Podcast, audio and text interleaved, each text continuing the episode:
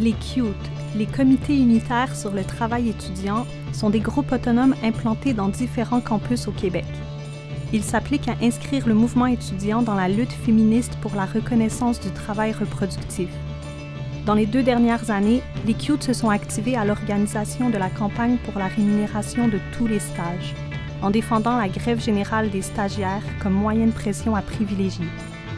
À l'heure actuelle, les stages non rémunérés représentent la partie la plus visible du travail étudiant et ils se retrouvent dans des domaines peu valorisés et à forte prédominance féminine, correspondant à la division genrée du travail. C'est à travers leur magazine édité deux fois par année que les CUTE diffusent leur analyse sur les questions du travail étudiant, du féminisme, du racisme, de l'organisation politique autonome, de l'école et des stages.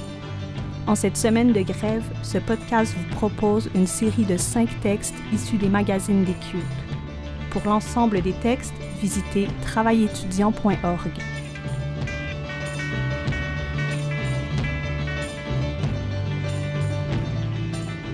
Aujourd'hui, un texte de Sandrine Bellé, Nicolas Bourdon et Valérie Simard du deuxième numéro du magazine, diffusé à la session d'automne 2017.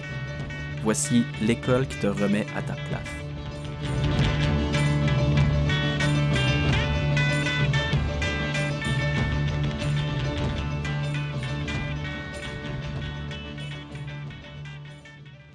Les auteurs remercient Ourlette Comba Rodriguez, étudiante en travail social à l'Université du Québec à Montréal, Alfred Kokouk Bidi, étudiant en enseignement à l'Université du Québec en Outaouais, et Jilefak Ngami, doctorante à l'École de travail social de l'Université McGill, pour leurs témoignages, leurs corrections et leur temps. Il est où le multiculturalisme? se questionne Jilefak lorsqu'elle discute d'intégration professionnelle avec d'autres immigrants et immigrantes africains. En effet, nombreuses sont ces connaissances ayant immigré au Canada qui ont de la difficulté à décrocher un emploi, parce que, selon les employeurs potentiels, elles ne se seraient pas suffisamment imprégnées de la culture et des valeurs québécoises. Or, lorsqu'on cherche à savoir ce qu'elles sont ces valeurs québécoises, la réponse est plutôt évasive. Mauvaise maîtrise du français québécois, des codes culturels, d'une culture d'entreprise particulière, les raisons sont nombreuses pour rejeter les candidatures de Mamadou, de Marie ou d'Ousmane. Pourtant, c'est entre autres parce qu'on leur avait vendu le caractère accueillant et ouvert de ses habitants et de ses habitantes que plusieurs ont pris la décision d'immigrer au Canada et de s'installer au Québec. On leur avait aussi fait miroiter la possibilité d'obtenir rapidement un emploi grâce à leur qualification et leur maîtrise du français. Alors que de nombreuses voix se font entendre pour dénoncer le racisme systémique, on ne peut que questionner les valeurs d'ouverture et de tolérance dont se targuent nombre d'organismes et de personnalités publiques du Québec. Puisqu'au Québec, les travailleurs et les travailleuses immigrants sont plus souvent qu'autrement incapables de trouver un emploi pour lequel ils et elles sont pourtant qualifiés, nombre de ces personnes sont contraintes à accepter de travailler gratuitement afin d'accumuler des expériences jugées pertinentes aux yeux des patrons. Pourtant, les tâches qu'on leur demande d'accomplir sont bien celles d'un professionnel ou d'une professionnelle. Fack rapporte entre autres le témoignage d'un homme effectuant un stage non rémunéré dans une entreprise de génie à qui l'on demandait de réaliser des codages complexes. Sans expérience d'emploi préalable, il aurait été incapable d'accomplir les tâches exigées. Ainsi, le manque d'expérience québécoise et les potentielles différences culturelles ou linguistiques servent à justifier les difficultés rencontrées par les étudiants et les étudiantes issus de l'immigration durant leur stage de formation. C'est le cas notamment de Alfred, étudiant en quatrième année au baccalauréat en enseignement à l'Université du Québec en Outaouais, qui a été contraint d'interrompre son troisième stage à cause des situations de racisme rencontrées. Dans sa cohorte, Alfred avait seulement deux collègues racisés. L'un a comme lui cumulé du retard et l'autre a fini par abandonner ses études. Alfred possède 14 années d'expérience en enseignement au Togo, son pays d'origine. Le premier stage, stage d'initiation ou d'observation, lui a donc été crédité. Mais les difficultés se sont présentées dès sa première expérience dans une école de la région outaouaise. Alfred s'est d'abord heurté au mépris de son enseignante associée qui semblait vouloir le décrédibiliser devant les élèves. Dans le cadre d'une planification d'enseignement qui avait été dûment approuvée par cette dernière, celle-ci a corrigé l'étudiant devant l'ensemble du groupe sur une question de grammaire qui différait entre le français utilisé en Afrique et celui au Québec. L'enseignante associée perpétuait également le rôle subalterne du stagiaire en refusant de lui donner les clés des salles, le contraignant à l'attendre devant la porte pour pouvoir travailler. Finalement, l'enseignante associée a confirmé ses préjugés à l'égard des personnes noires lorsqu'elle a laissé le commentaire suivant dans son évaluation de mi-stage. On pouvait s'y attendre que vous arriveriez en retard. Or, en plus d'assumer les responsabilités liées au stage, Alfred doit répondre aux besoins de sa famille. Pour ce faire, il occupe un emploi de nuit à raison de 16 heures par semaine. Compte tenu de la difficulté de concilier travail et études, il s'était une fois présenté dans son milieu de stage avec tout au plus une dizaine de minutes de retard. Ces préjugés à l'égard des différentes communautés culturelles sont entretenus par les employeurs et persistent après la formation. C'est ainsi que de nombreuses personnes qualifiées se voient refuser des emplois et des stages parce qu'on juge qu'elles risquent de ne pas comprendre certains codes sociaux et culturels qui ne sont pas explicités. Cela ferait en sorte qu'elles pourraient ne pas savoir comment se comporter avec certaines clientèles. En soins infirmiers et en travail social, par exemple, le fait de devoir travailler avec une population vulnérable ou marginalisée semble servir d'alibi pour justifier une certaine discrimination à l'égard des personnes immigrantes. Sous couvert de défendre la diversité, l'ouverture aux différentes identités de genre et de sexe, aux différentes orientations sexuelles et aux différentes croyances religieuses, les employeurs et les superviseurs de stage se donnent le droit de questionner la capacité des candidats et des candidates immigrants à se distancier de ce qu'ils supposent être leurs valeurs et croyances, afin d'intervenir adéquatement auprès d'une population diversifiée. Pourtant, on ne peut non plus assumer que cette ouverture soit acquise chez les candidats et les candidates non immigrants et c'est oublier que le stage doit notamment servir à développer le savoir-être privilégié par une profession. Lorsque ce ne sont pas les valeurs qui posent problème, ce sont les particularités linguistiques, voire l'accent de l'immigrant ou de l'immigrante. Bien que plusieurs des personnes immigrantes aient été scolarisées en français, les différences de vocabulaire sont souvent confondues avec de l'incompétence. En milieu de stage, les exigences liées à la rapidité d'exécution sont grandes, et on s'attend des stagiaires qu'ils et elles maîtrisent déjà tout le vocabulaire propre à une profession. Encore une fois, cette volonté de trouver des stagiaires qui possèdent déjà des compétences professionnelles réduit la frontière entre un stage et un emploi. Pour les stagiaires immigrants et immigrantes, la pilule est encore plus difficile à avaler puisqu'on les déqualifie. Confrontés à la non-reconnaissance de leur formation et de leurs expériences professionnelles, ils et elles doivent à nouveau prouver leur savoir-faire dans un contexte qui leur est défavorable. Ces irritants sont aussi présents en classe, alors que ces étudiants et étudiantes peinent à travailler avec leurs collègues non immigrants. Certains et certaines rapportent avoir fait l'objet de railleries lors d'exposés oraux, mais l'exclusion est souvent moins visible. On semble surtout s'inquiéter de la qualité du français écrit. Ourled, étudiante en travail social à l'Université du Québec à Montréal, raconte qu'on lui demande souvent comment elle se débrouille en rédaction avant d'accepter de travailler avec elle.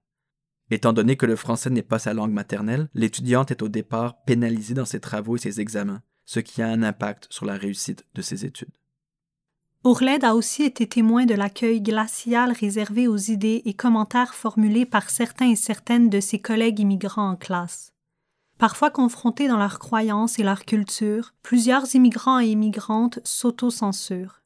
Cette inquiétude est bien présente parmi ses collègues, qui évitent de participer aux échanges de peur de froisser les sensibilités des étudiants et étudiantes québécois et québécoises. La classe qu'on prétend être un lieu d'apprentissage, d'échange et d'émancipation ne les autorise pourtant pas à échanger librement. En plus de leurs pairs et du personnel enseignant, les étudiants et les étudiantes qui sont en stage doivent œuvrer en situation réelle de travail, c'est-à-dire avec de vrais élèves, de vrais patients et patientes, de vrais clients et clientes et leurs vrais futurs collègues. L'appui de la personne responsable du stage devient alors essentiel.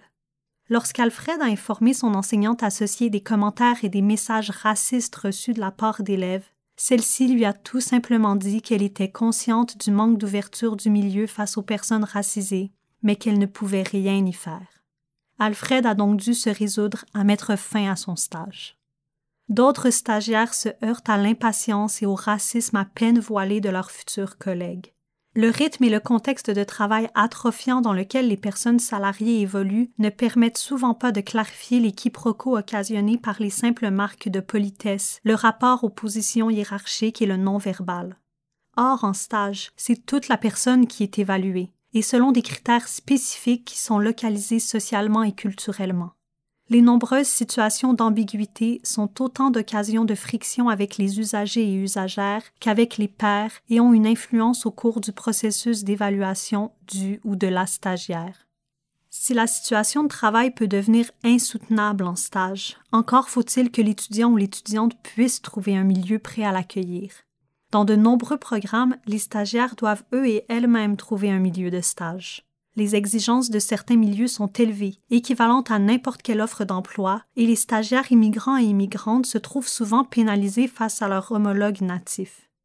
C'est ainsi qu'une des étudiantes rencontrées par Gilefac a dû se résoudre à accepter un stage inférieur à celui correspondant à son niveau d'études parce qu'elle n'arrivait pas à se placer. D'autres se font tout simplement fermer la porte au nez. C'est le cas d'un autre étudiant qui s'est confié à la chercheuse. Alors que la quasi-totalité de ses collègues d'origine québécoise s'étaient déjà placés, l'étudiant d'origine camerounaise ainsi que deux autres collègues aussi originaires de l'Afrique subsaharienne ont posé leur candidature auprès d'une entreprise qui recherchait des stagiaires. On leur a alors répondu que ces places n'étaient plus offertes. De son côté, Ourled explique qu'on lui pose parfois des questions très personnelles. On lui demande par exemple de se confier quant aux souffrances vécues par rapport à son processus migratoire. D'une part, pour l'étudiante, ces types d'interrogations la ramènent constamment à son statut d'étrangère, celui de l'autre. D'autre part, elle sent aussi qu'elle a quelque chose de plus à prouver, comme si elle devait faire appel à la pitié pour être retenue. C'est sans compter les nombreux cas d'étudiants et d'étudiantes qui doivent accepter d'être délocalisés, parfois loin de leur famille, pour ajouter une expérience de travail québécoise à leur CV. Selon Gilefac, il est difficile pour les personnes immigrantes de satisfaire aux exigences des employeurs, et les personnes qu'elle a rencontrées ont fait de nombreux sacrifices sans grand résultat. Dans un article publié dans Maisonneuve, Robin Ménard rappelait le parcours de colonisateurs et les violences raciales commises dans l'histoire du Canada et du Québec. Avec justesse, elle affirmait qu'il ne suffisait pas de se consoler en se comparant à l'histoire peu reluisante de nos voisins américains. En effet, dans la perspective de défier le climat actuel de haine et de repli identitaire, la militante explique qu'il ne faut plus nier un passé de violence et de crimes haineux, mais plutôt rompre avec ce dernier afin de concrètement mettre en pratique le récit national d'ouverture et de tolérance dont se targuent le Canada et le Québec. Car si des valeurs communes se sont illustrées dans les dix dernières années au moins, il s'agit bien plutôt de tentatives d'exclusion et de rejet de l'autre que l'inverse les débats autour des accommodements raisonnables et la proposition du Parti québécois d'adopter une charte de la laïcité, entre autres, ont contribué à raviver des tensions raciales, en plus de fournir un terrain favorable aux groupes d'extrême droite tels que la meute, et illustrent bien l'existence d'un contexte social de plus en plus teinté par le racisme et la xénophobie décomplexée. En réponse à cette montée de l'extrême droite, de plus en plus de groupes et d'individus organisent actuellement une riposte.